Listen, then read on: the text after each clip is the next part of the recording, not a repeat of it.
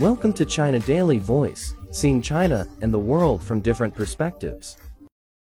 A young woman in Zhengzhou, Henan province has recently been hospitalized after taking a photo with the flower in her mouth. She was poisoned by getting up close and personal with an oleander flower, which produces a cream-colored liquid toxin. The case of flower poisoning is not an individual case. Oleanders are really poisonous. I felt nauseous and my throat tight after my friend and I took photos with them for more than an hour. A netizen wrote on social platform. Oleanders are toxic. Do not ever take photos like this. Another netizen wrote, Oleanders have a long blossom period, which usually lasts from May through October. With the variety of blossom colors, oleanders are favored by many people.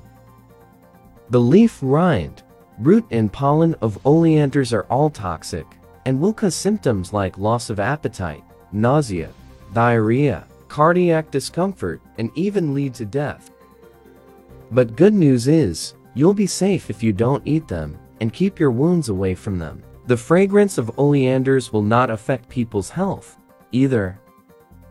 Oleanders are a popular choice in parks and plantations, as they have strong ability in resisting wind and sand, smoke and fog, dust and toxin. They are also called the Environment Guardian or the Natural Green Vacuum Cleaner for their outstanding performance in absorbing automobile exhaust and making the air clean.